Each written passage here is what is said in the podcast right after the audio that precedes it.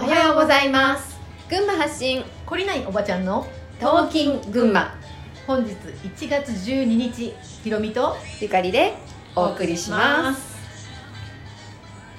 今日はね、うん。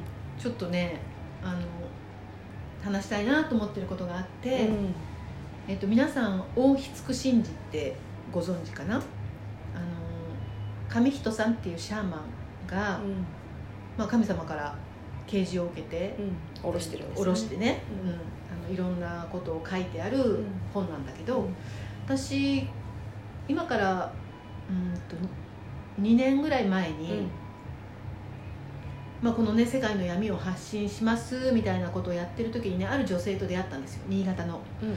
その新潟の女性がこの上人さんとつながっている方で「ひろみさんぜひ上人さんに会ってほしい」っていうねうん。あの声をかけてくださった。うん。講演会で新潟に何度も来来られてるからぜひ話を聞いてほしいって誘われて、で2度誘っていただいてちょっとタイミングが合わなくて2度お断りしたんですよ、で今年に入ってあの、うん。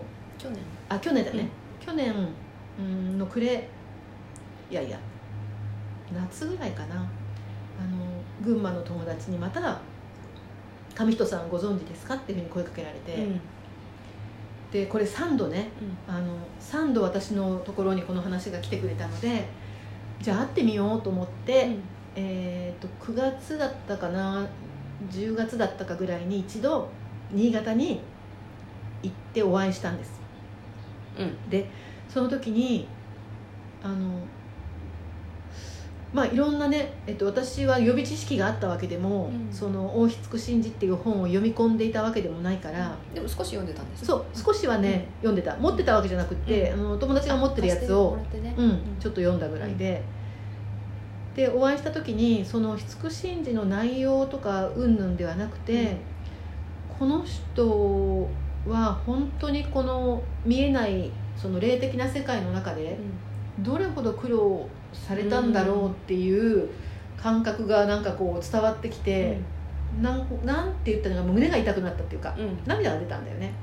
で、まあ、私がそういう感覚になったっていうのを自分で信じて、あこの人の言ってることはもうちょっとこうきちんとうん読んでみようっていうふうに思って、うん。それからまあ本を買ってちゃんと読み始めたんです、うん。そして、えー、とそれを、まあ、群馬のこのゆかりさんとか、うん。群馬で一緒にねあのいる仲間たち、うん。畑の仲間たちとかうん。っていう人たちに、こんな本があるけど読んだことあるっていうと、うん。まあ、本があることやうん。そのそもそも五神事っていうのがこの今出来上がったものじゃなくてもっと前にね、あのあったこととか、まあ、いろいろ皆さん情報はしご存知で、うん。だけどちゃんと読んだこともなければ上人さんに会ったこともないし、どんな人かも知らないっていうことだったんですね、で私に上人さんのとこに行こうって誘ってくれた友達がじゃあまた12月に、うん。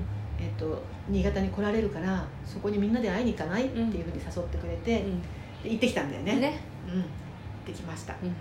そしてまあいろんな話を聞いたんだけど、うん。えっと、私はねここに書かれてることのもちろん全部をね信じているわけでもないし、その上人さんっていう人を崇拝しているわけでもないんだけど、えっと、今まで自分が調べて感じて考えてこれはそうなんだろうなって思ってきたことと、まあ、それを裏裏付けてくれるような内容とか、うん。さらに自分が知りたかったことの答えとかが、うん。まあ、この本の中にすごくいっぱいあったので、まあ、私が今取り入れてる主な情報の中の一つとしてこの本を読ませていただいているし、まあ、学ぶところが多いなと思ってる。多いですね。うん。でゆかりさんも一緒に行ったんだよね、うん。そうあの私もね知ってはいたうん。けど読んだこともなかったし、うん。えっとあ違うね。あ本は読んだことなかったんだけどブログで上人さんの,、はいはい。あの発信してることとかを載せてくださってる方がいて、そのブログをねよく読んでたんですよ、うんうんうんあと YouTube でもねあそう朗そう。読をしてくださってるね。いるよね。うん。うん。でそれを聞いたりしてたんだけど、うん。えっと、私が最初に感じたのは、うん。そうだよねうん。っていうね、うん。こう深いところの納得感、うん。そうなんだよ、うん。こう自分がこう感じてた違和感とか、うんうん。っていうのがこう、うん合致したっていうのかな、うん。うんあ本当に納得感がうん。あって、で、えっと、読み始めて。うん。そう読み始めて。で12月に誘われて、うん。もうぜひ会ってみたい、うん。本当に会ってみたいと思って、もうね「行きます!」って言ってねみんなで行ったんだよね。ね、えーっと6人でね。そうそう、車に乗って遠足みたいにね。うん、楽しいですよね。行ってう一泊させてもらってうん。2日間みっちりねお話も聞きうん。えーっと歌も聞きうん。あと上人さんがそのそれぞれの後ろについている方のうんなんかメッセージを下ろしてうんくれて一人ずつにねうんね。あの言葉をくれたんだけどそれもすごくねあのみんないろいろいろんな言葉をいただいて、うんまあいろいろ感じましたようね、ん。いろいろその後みんなここでね、うん。感じたよね、うん。あれいいですよね。こうみんなで聞いて、うん。それをこうこう言われて自分はこう感じたっていう,、こううんシェアができたのが、うん。私すごい良かったなうん。と思良かったよね。こういうことなんじゃない、うん。ああいうことなんじゃない、うんっていうね。そうそう、うん。まあでも上人さんの話は、あのほら講演会で聞いた話は、うん。本当に、まあ、ご苦労されたんだろうなっていうのもあるけど、本当にちゃんと生きてる。うん。生きてきたんだなって、ね、うんごまかさずに、うん。しっかりこう自分の人生っていうものを歩んできているから、深い。うん。言葉がちゃんと伝わってくるうん。感じがしましたね。ね、だしその上人さんだけじゃなくて、やっぱり私たち訳あって、うん。意図あって、うん。意図してここに肉体を持って存在してるわけだから、それぞれうにん。役目があるよね、うん。あの絶対あると思うんですよ。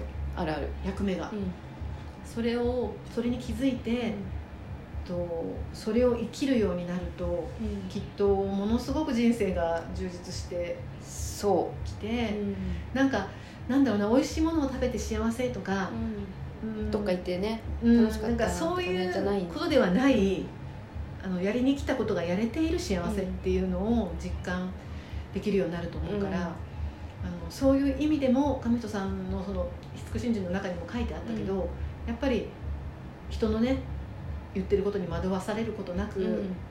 自分に聞く、ね、うん。あの自分チームと相談して、うん。自分チームで答えを出しましょうねっていうことを言われてるんだけども、たださそれそれがうん。こうなんか、なんていうの？取りようによっては、うん。自分を守ってしまう,、んうん。こう自分だけの世界で生きていくみたいな風にもなっちゃいがちじゃない、なっちゃ なっちゃうよね。だから、うん。そうじゃなくって、えっと、惑わされるんじゃなくて人の意見を聞くとか、うん。いろんな情報に触れるっていうのは、うん。そこ大事ですよね。カゴの中に入って、ね、うん。あの安心してうん。生きることが、まあ、自分を守ったりすることではないからね、うん。あの最近こう自分自分ってすごくみんな自分自分って言言ってるんだけど。自分軸で生きるとかね。うん、自分軸にも私2つあると思ってて、あのエゴ軸と、うん。その本質的な自分軸、その本質的な自分軸っていうところに行くためにはやっぱり何かのために誰かのためにうん。あの生きることがあたかも良くないことであるかのような、うん。なんかそういう雰囲気をちょっと感じていて、うんそれちょっとどうなんだろうって、まあ、私は個人的に思ってたことが、うん。まあ、上人さんのお話を聞かせてもらったらあこの人もそういうふうにやっぱ思われてるんだな、うん。本当にために生きるために、ん。この全てのことをうん。やってる、うん。あのそれが、まあ、誰かのためであるかもしれないし、うん。日本のためであるかもしれないし、世界のためであるかもしれないし、もっとねうん。大きな、まあ、宇宙のためであるかもしれないし、わかんないけど。うんそういう、うん、と自分が何のためにどう役立つのかっていうのをうん。分かっていて、うん。そのごとくに嘘なくうん。生きるっていうことがすごいなと。うん。それができてるっていうのは本当すごいなって思っ本当ね。た。うんすごいですよ本当に。まあ それしか言えない。